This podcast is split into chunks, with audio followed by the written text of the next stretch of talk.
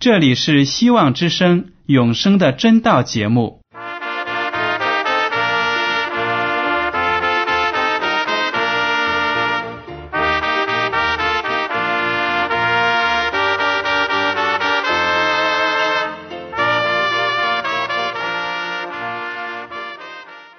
亲爱的听众朋友们，你们好，我是艾德，很高兴今天能和你们在永生的真道这个栏目中见面。耶稣说：“听上帝的话语，并且遵守的人是最有福气的。”所以，艾德现在能够通过电波和你们分享上帝的教导，感到十分快乐。我也希望众位弟兄姐妹。还有那些正在寻求真道的朋友们，也能够珍惜这段时光。大家不妨在手边准备好纸和笔，将今天讲到的要点和经文章节做些记录，以便过后自己再亲自查考圣经。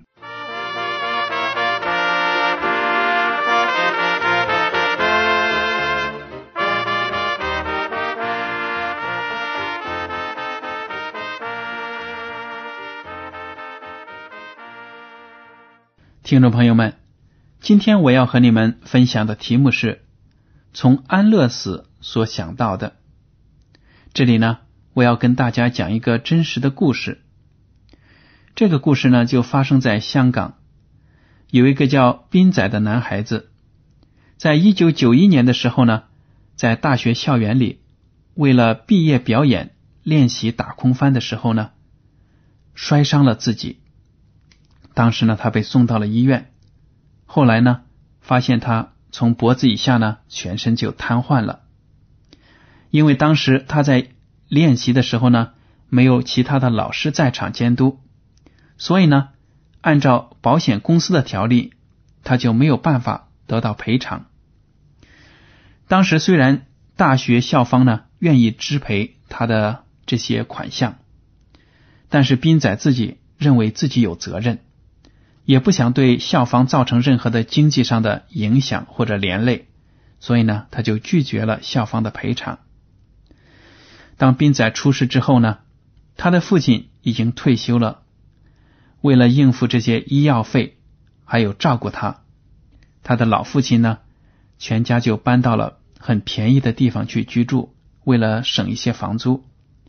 而且他的父亲每天傍晚呢，都大老远的跑到医院。去给他喂食啊，然后帮他转身呢，帮他洗澡。斌仔也有三个好朋友，在十几年来呢，都是轮流到医院去鼓励他、照顾他。但是有一段时间，斌仔感觉他的生活呢非常的痛苦，因为他没有办法负担昂贵的仪器来维持他的生命，而且呢。他的病情多年来也没有任何的改善，每天躺在床上看着天花板，必须靠呼吸机来帮助他呼吸。这些痛苦呢，都是健康的人所不能想象的。而且，他也看到深切治疗部的一位末期患骨癌的病人，最后呢，非常的痛苦。这个病人不停的喊叫。因为疼痛呢，这样子就喊叫了十个昼夜。当时斌仔就看到这位患者痛的呢咬破了嘴唇，叫喊的声音也声嘶力竭，呼吸呢非常的急促。斌仔就联想到自己的困境，想到有一天自己会不会也会处在这种境况呢？于是呢，他的心里就萌发了求死的念头。与其说这样躺在病床上受苦，不如呢早一点结束自己的生命。但是香港的法律禁止实行安乐死，于是斌仔就提笔给政府写信，请求呢立法会能够改变现行的法律，制定新的法律，允许身患绝症的人选择安乐死。他的这封信呢，在香港的社会。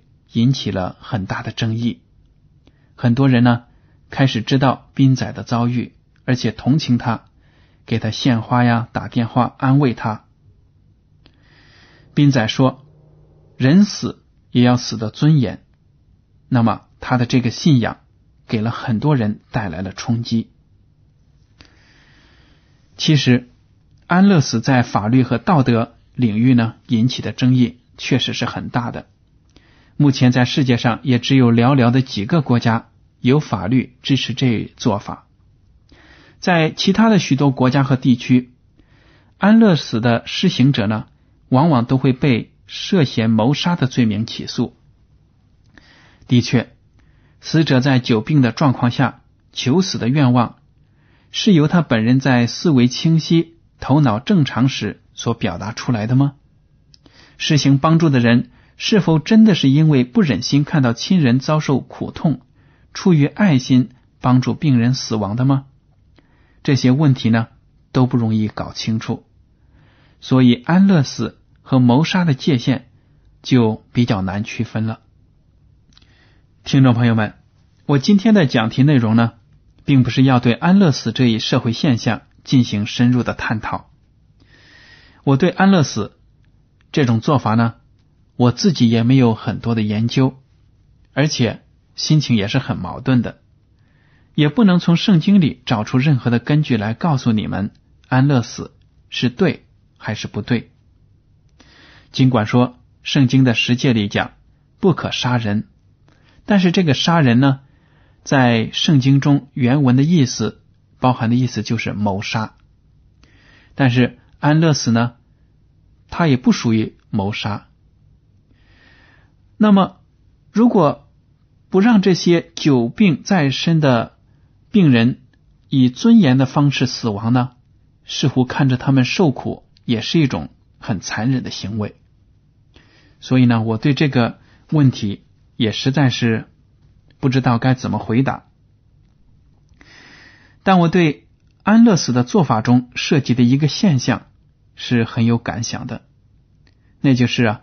施行安乐死帮助的人，都是说自己是出于对病患的爱心才这样做的，因为他们不愿意看到自己的亲人长期被病痛折磨，不得已而为之。我想啊，这样的爱心行动一定是非常难采取的。不管自己的亲人多么痛苦，不管要花费多大的财力、物力、精力去照顾他们。真正要举起手来加速亲人的死亡，肯定是一个非常艰难的抉择。您说对吗？但是呢，我也真心的相信，在很多安乐死的案件中，绝大多数助死者确实是出于爱心来帮助自己所爱的人的，但却没有料到自己的行动会给自己带来牢狱之灾。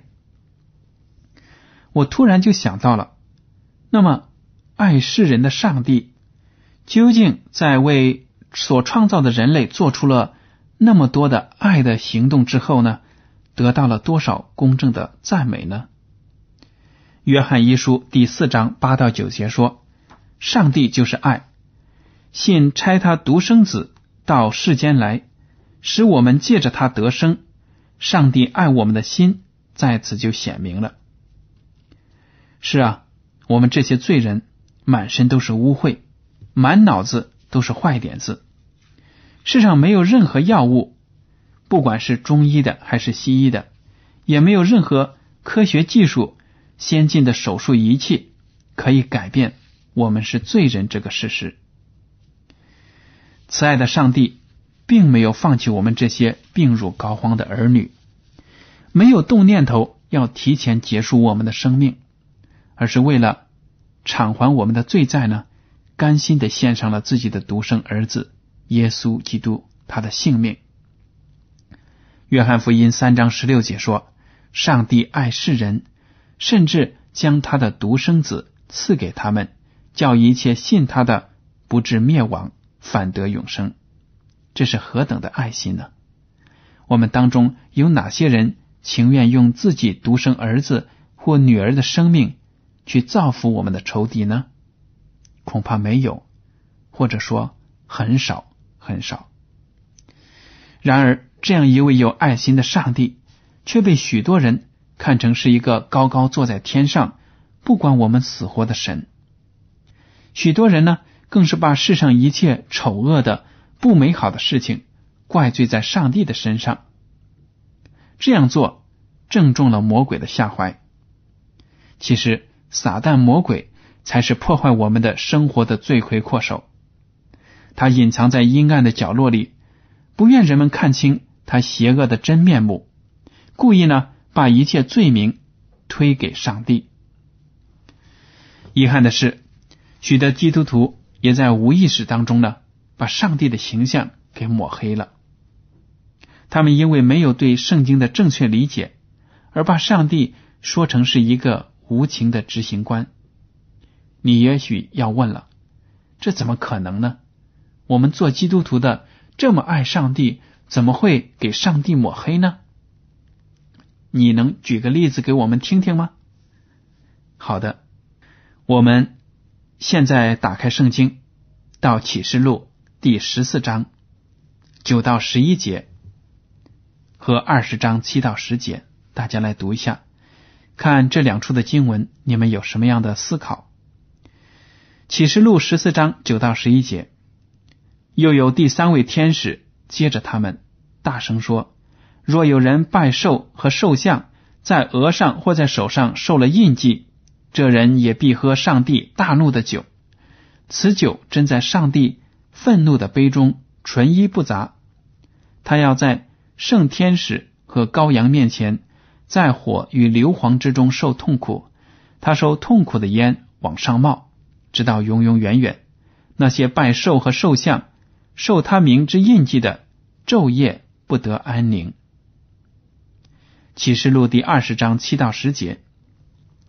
那一千年完了，撒旦必从监牢里被释放出来，要迷惑地上四方的列国，就是哥格和马格，叫他们聚集征战。他们的人数多如海沙，他们上来遍满了全地，围住圣徒的营与蒙爱的城，就有火从天降下，烧灭了他们。那迷惑他们的魔鬼被扔在硫磺的火湖里。就是兽和假先知所在的地方，他们必昼夜受痛苦，直到永永远远。好了，经文读完了，我来问你们，听众朋友们，对这两处描写恶人在火湖里受折磨的经文有什么想法呢？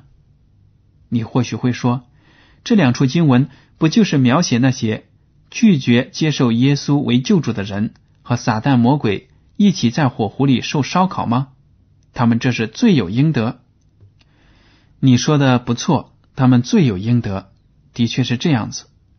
上帝在数千年里耐心的劝诫世人悔改，他宁愿将天国的一切荣耀都放弃，用来拯救这个罪恶的世界。他通过众先知一次一次的将警告传达给世人。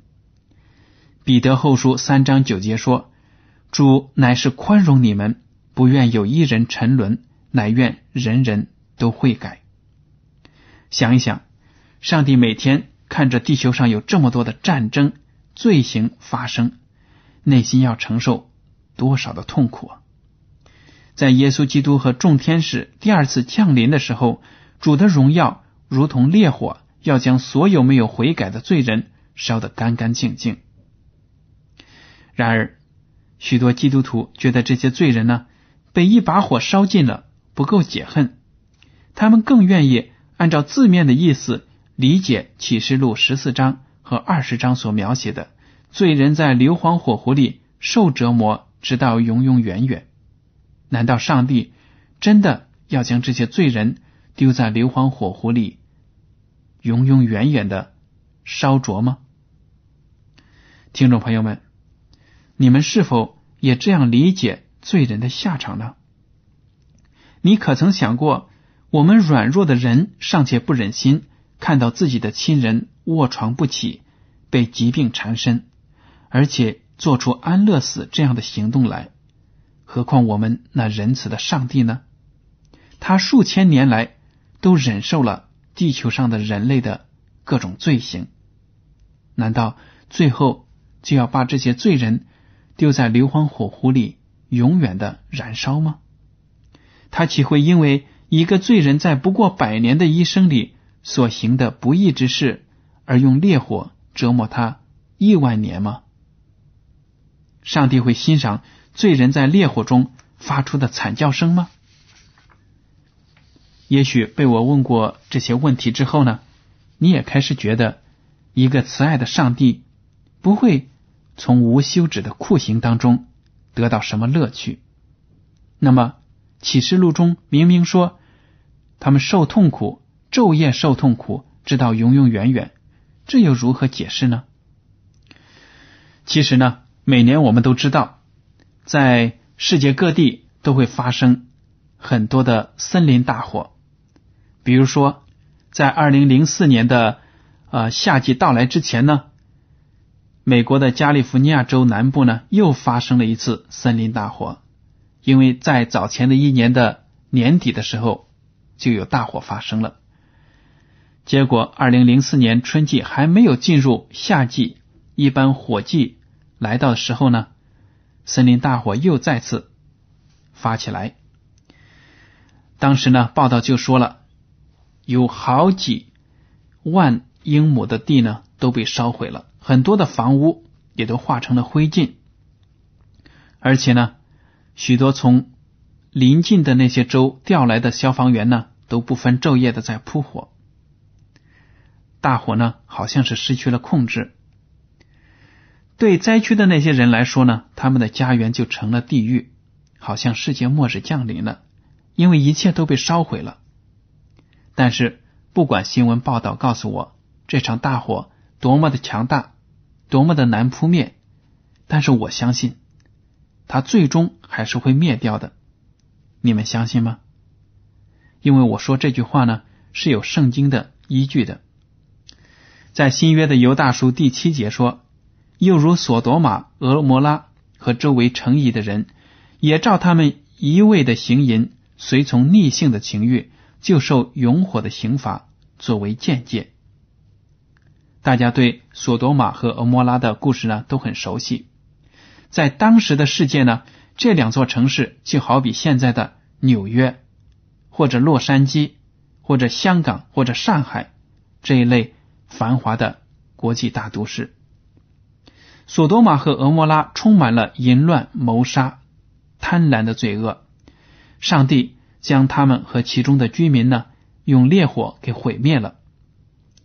圣经上说，这两座城受到了永火的刑罚，和启示录中所说的永火是同样的字，一模一样。但是呢，索多玛和俄摩拉这两座城市现在还存在吗？还在不停的燃烧吗？其中的居民还在昼夜受折磨吗？当然没有。为什么呢？因为能烧的东西都烧光了，大火自然也就熄灭了。这就是圣经中所提到的永火的作用。当火成就了他要做的功，烧毁了撒旦和那些追随他的罪人，然后呢就熄灭了。虽然火没有永永远远的燃烧，但是燃烧的结果却是永远的、不可逆转的。所以，听众朋友们。当我们在读圣经的时候呢，要特别注意圣经的用语，有些是文学性的、比喻性的，不能按字面的意思去理解。还有呢，遇到一个不容易理解的神学问题时呢，要多多的思考，问自己问题：这个问题的描写是否也在圣经的其他地方出现过呢？它和别的已知的真理是否相违背呢？如果有，正确的理解方法是什么呢？而且呢，我们要祷告，求仁慈的上帝能够把圣灵赐给你，带领你的思路，让你理解这些难懂的经文。所以，听众朋友们，我们知道上帝是爱我们的，他为了我们的得救呢，宁肯牺牲了自己的独生子耶稣基督。如果我们接受了耶稣基督在十字架上的牺牲，我们就有永生的盼望，那么将来毁灭这个世界的大火呢，就不会烧到我们。上帝就是爱，上帝单言他的审判，似乎是在单言，其实呢是愿意给世人更多的一天来悔改。听众朋友们，接下来请您欣赏一首歌《我不为明天忧虑》。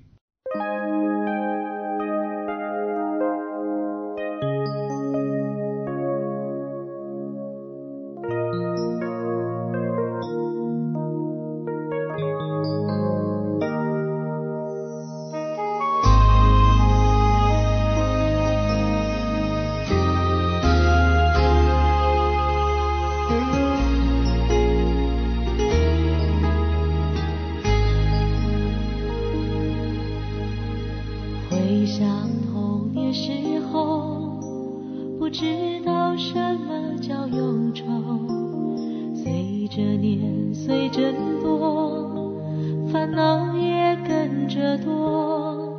许多人忙忙碌碌的追求却没有平安喜乐。再多忧虑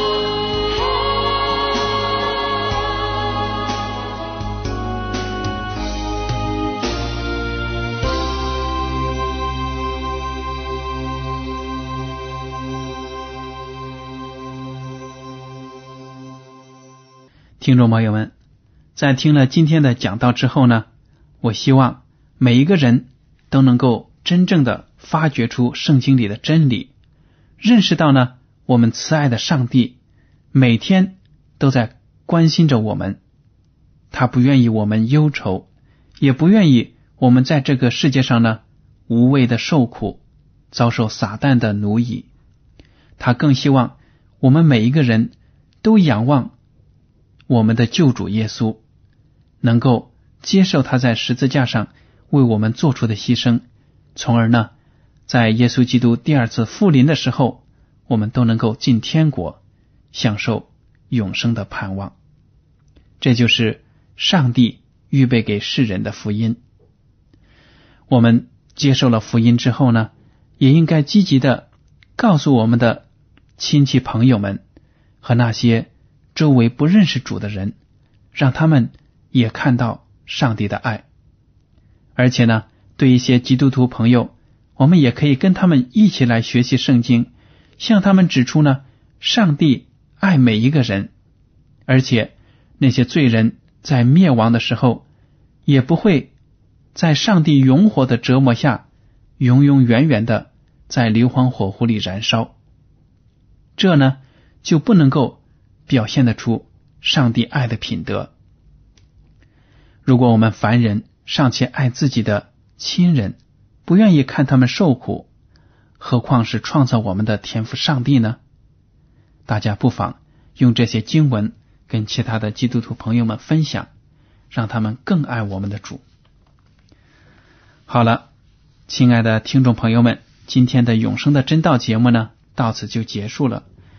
您如果对今天的讲题有什么想法，或者对这个栏目有什么建议，就请写信给我。我的通信地址是香港九龙中央邮政总局信箱七零九八二号，请署名给爱德。您在来信的时候呢，不必采用挂号信或者快件邮寄，因为这类信件在收发的时候。往往需要额外的手续，反而会减慢通信的速度。而且呢，如果您在来信中要求得到免费的圣经，我们都会满足您的要求。艾德提醒您，在书写您的姓名和地址的时候，请用正楷字体一笔一划的书写。好了，感谢您的收听，上帝赐福你们，再见。